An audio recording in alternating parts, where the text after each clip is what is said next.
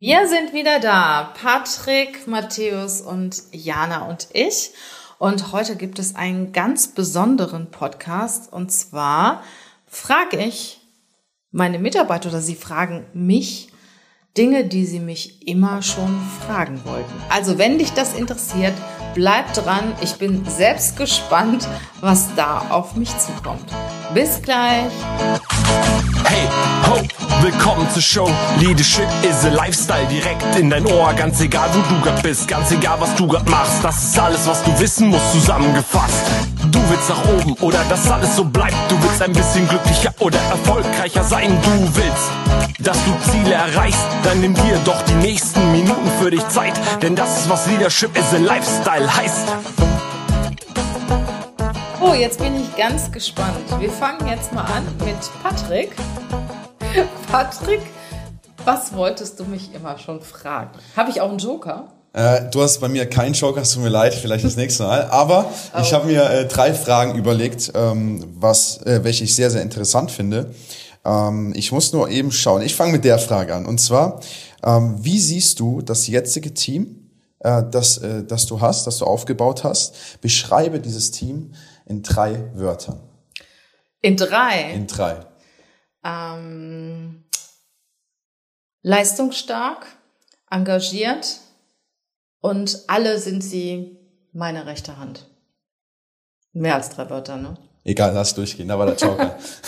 okay, sehr interessante Antwort. Ähm, die zweite Frage, die ich mir schon seit Anfang an äh, gestellt hatte, wir hatten mal darüber geredet, wie du in die Selbstständigkeit gekommen bist. Und ähm, du bist eine Unternehmerin für mich durch und durch. Ähm, du hast unternehmerisches Denken. Die Frage, die ich mir bloß oft stelle, ist, warum du so spät in die Selbstständigkeit gegangen bist ähm, und warum du so, also was heißt spät, ist natürlich relativ, aber du hast natürlich auch eine lange Zeit gearbeitet für ein Unternehmen. Was war der Punkt und warum hat das, ich sag mal, in Anführungszeichen so lange gedauert, bis du diesen Hebel ge geswitcht hast in die Selbstständigkeit? Also wahrscheinlich gerade deswegen, weil ich so lange gearbeitet habe. Für mich war die Selbstständigkeit so als junger Mensch überhaupt keine Option. Na, ich musste Geld verdienen, das war alles zu risikoreich und Selbstständig bedeutet für mich immer Verantwortung übernehmen. Und ich hatte auch immer richtig gute Jobs. Das muss ich auch dabei sagen. Also wenn du dich nicht so wohl fühlst, bist du vielleicht eher dabei. Aber ich habe mich immer mega wohl gefühlt in meinen Jobs. Deshalb war das gar nicht so die Option. Und ähm, warum ich es dann nachher doch gemacht habe und spät gemacht habe, ich sage ja mal, ich bin so circa fünf Jahre mit dem Thema schwanger gegangen, weil ich sehr perfektionistisch bin. Ich hasse es, wenn ein sorry für die, die zuhören und dies betrifft, aber es ist wirklich meine Meinung, wenn ein 22-Jähriger oder 23-Jähriger, der gerade von der Uni gekommen ist, noch nie irgendwo gearbeitet hat, wenn er dann auf einmal als äh, Führungscoach auftritt. Ja, oder anderen sagen möchte, wie das Leben funktioniert. Oder jemand, der mich anschreibt, er will meinen Instagram-Account führen und hat halb so viele Follower wie ich. Ja, also sowas hasse ich. Für mich muss ein jemand, der ein Unternehmen führt, muss genau wissen, was er macht. Und ich bin ja Personaler und für mich muss ein Personaldienstleister oder jemand, der eine Personalberatung führen, Praxiserfahrung mitbringen. Ne, vielleicht nicht unbedingt die 25 Jahre oder die 20 Jahre, die ich mitbringe, aber ich finde, jemand, der eine andere berät im Thema Personal, muss A selbst geführt haben und auch nicht nur zwei Jahre und auch nicht nur drei Leute, sondern der muss richtig wissen, was Führung heißt. So als Sandwich-Position oder in einer Sandwich-Position arbeiten zwischen seinen eigenen Vorgesetzten, seinen Mitarbeitern, muss wissen, was das heißt, wenn du deinen Mitarbeitern gegenüber Dinge vertreten musst, hinter denen du vielleicht gar nicht stehst oder auch mit vielen kritischen Menschen umgehst, sei es selbst deine Führungskraft oder Mitarbeiter in deinem Team. Also für mich muss eine Führungskraft wissen, wovon sie spricht, das selbst erlebt haben und ein Unternehmer muss auch für mich mal in einem Unternehmen gearbeitet haben. Und äh, ja, bei mir hat es halt ein bisschen länger gedauert, so lange muss es nicht dauern. Und ich bin sehr perfektionistisch und ich musste einfach rundum fertig sein, um damit nach draußen zu gehen. Und ich habe ja immer gesagt, ich will der Personalberater sein, den ich mir als Personalleiter immer gewünscht hätte. Und deswegen hat das halt ein bisschen gedauert. Und es war natürlich auch die Komfortzone. Ich habe ja gelebt wie die Made im Speck. Ne? Also ich hatte ein gutes Einkommen, ich hatte einen sehr freien Job, ich hatte einen tollen Chef. Tja, da muss dann wirklich was passieren, um dass du sagst, das lasse ich jetzt alles mal und arbeite jetzt auf meinen eigenen Account und habe überhaupt keinen Schutz mehr von keinem Chef mehr, von keinem Unternehmen mehr. Das Geld ist nicht mehr auf dem Konto jeden Monat. Ne? Und ich muss sagen, ich habe auch schon harte Zeiten durchlebt. Und ähm, Jana kann das bestätigen. Also ich habe auch schon die ein oder andere Mark von meinem Privatvermögen hier reingesteckt. Einfach, ähm, weil ich eine Verantwortung habe gegenüber meinen Mitarbeitern. Die will ich ja auch nicht, ich sag mal so laissez-faire behandeln, so hire and fire, so wie es mir gerade passt, sondern wenn ich eine Verantwortung für eine Person übernehme, äh, muss ich auch dafür sorgen, dass sie ihr Einkommen hat und zwar langfristig. Ne? Alles klar, äh, auf jeden Fall sehr, sehr interessante Antwort. Ähm, dann schließen wir direkt noch auf die letzte Frage über. Wenn ein 20-jähriges Ich heute vor dir stehen würde und du hättest drei Dinge, die du ihm mitgeben kannst oder ihr mitgeben könntest, äh, welche drei Dinge wären das? Das erste ist, ähm, vertrau auf dich. Ne? Du wirst als junger Mentor, du wirst in deinem Leben viele Niederlagen erleben. Vertrau darauf, dass du das schaffst. Das zweite ist, such dir ein gutes Umfeld, weil ein Umfeld prägt. Du bist der Durchschnitt der fünf Menschen, mit denen du dich am meisten umgibst. Dein Umfeld prägt gewaltig und such dir Menschen, die da sind, wo du gerne mal hin möchtest. Und äh, das dritte, mh, hm, achte auf dich. Ja, also power nicht durch Tag und Nacht, sondern wenn du irgendwann merkst, hey, mir geht's jetzt nicht so gut, sorg dafür, äh, dass du entsprechenden Ausgleich hast, dass du dich auch zur Ruhe bringst. Jede Batterie muss auftanken.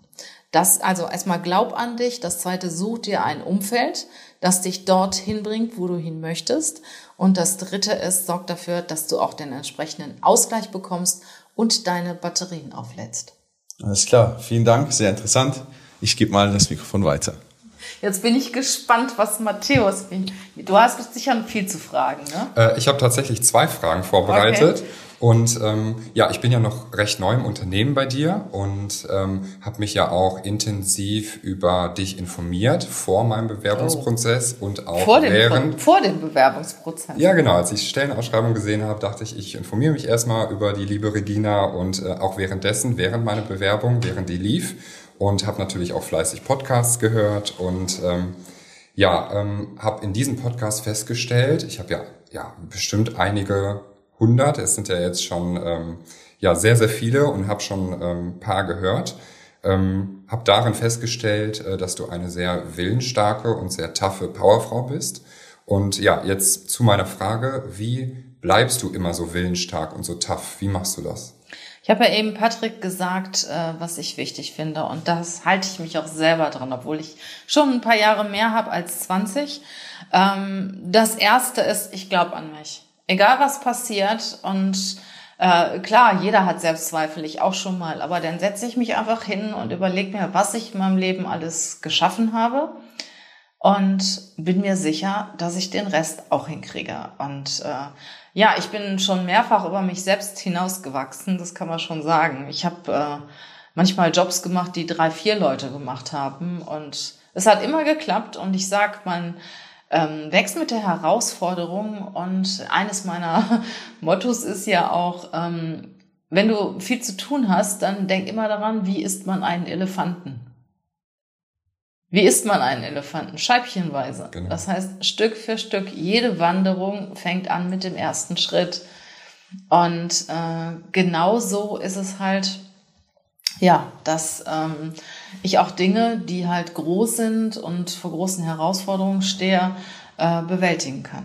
Super, vielen Dank. Ja, kommen wir zu meiner zweiten Frage. Ist eigentlich eine gute Überleitung. Ähm, du feierst ja mit deiner Firma Volz Personalberatung dieses Jahr zehnjähriges. Genau. Und äh, das heißt, du bist ja seit zehn Jahren fest äh, im Team und auch in deiner Position natürlich. Und ähm, wie motivierst du dich nach diesen zehn Jahren täglich aufs Neue? Ach, es macht mir einfach Spaß. Ich habe mir da noch gar keine Gedanken darüber gemacht, wie ich mich motiviere. Ich glaube, in dem Moment, wo man sich selber motivieren muss, ist es eigentlich schon zu spät. Ähm, ich mache das, was mir Freude bereitet. Und es ist ja Gott sei Dank meine Firma. Und wenn es mir keine Freude bereitet, dann denke ich darüber nach, was muss ich ändern, damit es mir wieder Freude bereitet. Und Ich bin ja jemand, der total gerne arbeitet und äh, ich richte meine Firma danach aus, was mir Spaß macht. Ganz einfach. Ja, so soll es sein. Super, vielen Dank. Dann gebe ich auch gerne mal weiter an die liebe Jana. Jetzt bin ich mal gespannt, Jana. Du kennst mich ja manchmal besser als ich mich Acht selber. Jahre aufgestaute das Fragen. Nein. Ähm, ich habe eine Frage, die interessiert bestimmt auch die Zuhörer und Zuhörerinnen. Was hättest du denn gemacht, wenn du keine Personalberaterin geworden wärst? Ähm, ja, ich war ja lange im Personal tätig. Ne? Wahrscheinlich weitergearbeitet äh, im Personal. Ich wollte ja, also wenn ich noch weiter zurückgehen kann, ich wollte eigentlich immer Jura studieren und ich bin ja auch. Da habe ich wieder was Neues gelernt. Ehrenamtliche Richterin beim Arbeitsgericht und äh, immer wenn ich da mal einen Tag verbracht habe, muss ich sagen, hey, das wäre schon eine Alternative für mich gewesen. Also wirklich ähm, als Richterin zu arbeiten und nicht unbedingt die Entscheidungen zu treffen, sondern auch die Menschen dazu zu bewegen, miteinander eine Einigung zu erzielen. Und das ist ja beim Arbeitsgericht zumindest in Köln so, ähm, dass schon ähm, ähm, entsprechend, ähm, ja, ich sag mal, gewollt ist, dass man kein Urteil sprechen muss, sondern dass die Parteien sich einigen. Und da kommt auch wieder meine Rolle ins Spiel. Ich bin ja Mediatorin und ich leiste oft einen sehr aktiven Beitrag dazu, dass die Parteien sich einigen. Und das gefällt mir eigentlich viel besser. Und ähm, ich finde den Job als Richter sehr gut, weil man dann wirklich natürlich in einem gewissen Rahmen, aber trotzdem noch dafür sorgen kann, dass ja das Recht im Prinzip äh, entscheidet. Ne? Also doch nicht einfach nur weitergearbeitet als Personalerin. Sehr schön. Ich habe jetzt noch mal eine Frage in eine ganz andere Richtung. Was macht dich glücklich? Also es hat sich geändert in der letzten Zeit.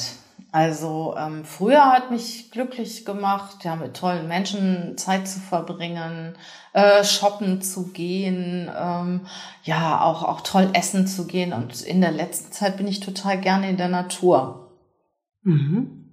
Also was macht mich glücklich, wenn ich zum Beispiel an so einem tollen Herbsttag durch den Wald spaziere und mir die Blätter angucke, die auf einmal so gold und gelb sind und äh, ja und sehe, was die Natur, was die Natur hervorbringt, das macht mich sehr glücklich. Und wenn ich Zeit habe, wenn ich nicht so unter Zeitdruck stehe, sondern Zeit für mich habe, weil ich habe es auch in der letzten Zeit gelernt, alleine zu sein. Und am Anfang hat mich das sehr erschreckt, aber mittlerweile genieße ich das auch und einfach nicht unter Zeitdruck zu stehen, sondern in, in einer Zeit, die, ich sag mal, unbegrenzt ist, eigentlich das zu tun, was mir Freude bereitet. Mhm.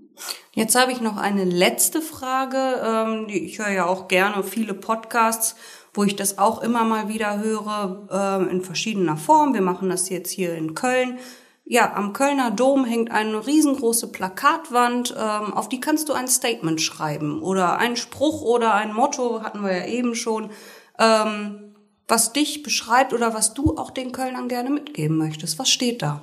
Ach, die Kölner sind ja ein wundervolles Volk, ja. ne? Und äh, ja, da würde ich halt auch so einiges aus dem Kölner Grundgesetz äh, nehmen und ähm, ja, jetzt helfen wir mal auf die Sprünge. Ähm, Leve und Leve lasse. Das zum Beispiel, aber auch ähm, es kütt so wie es kütt. Mhm. Es, es hätte noch immer Jutliang. Ja, genau. Es hätte noch immer Jutliang, es kütt wie kütt. Und ich finde das wunderbar, dass die Kölner diese Einstellung haben. Und das Kölsche Grundgesetz ist ja schon ganz, ganz alt. Aber die meisten Kölner leben das auch so. Ne? Also, es kütt wie es kütt. Ne? Das stimmt. Und ähm, ich habe ja eben erzählt, dass ich auch ehrenamtliche Richterin hier beim Arbeitsgericht bin und ähm, ich hoffe, das ist jetzt kein Thema, wenn ich das jetzt erzähle, aber ich habe schon die eine oder andere Verhandlung erlebt und hat der Richter nachher gesagt, so, das war jetzt ein kölsches Urteil. Ja, also einfach sehr pragmatisch und ähm, so, dass alle Menschen glücklich sind und äh, ohne sich da auf irgendwelche, ich sag mal, Regularien und Paragraphen zu berufen. Ja, pragmatisch. Natürlich, das dient natürlich immer als Grundlage, aber ja, klar. im Endeffekt ist es halt wichtig, dass die Menschen zufrieden sind, wenn die da rausgehen. Und ähm, vor Gericht gibt es ja in der Regel Gewinner und Verlierer. Und das sollte es halt nicht sein, sondern es sollen beide dann rausgehen und sagen, es ist okay, wie es ist. Ne? Dankeschön. Gerne. Ja, das waren jetzt äh, die Fragen. Ich muss sagen, sie haben mich selber auch teilweise überrascht. ich, ich bin ja eigentlich ein recht spontaner Mensch und wenn ich mir das wahrscheinlich irgendwann anhöre, äh, werde ich denken, hey, was hast du denn da gesagt? Hättest du was Besseres sagen können? Aber ich habe es wirklich vorher nicht gewusst und ähm, ich danke Patrick, Matthäus und Jana für die Offenheit und wünsche mir noch ganz lange Zeit mit euch. Tschüss!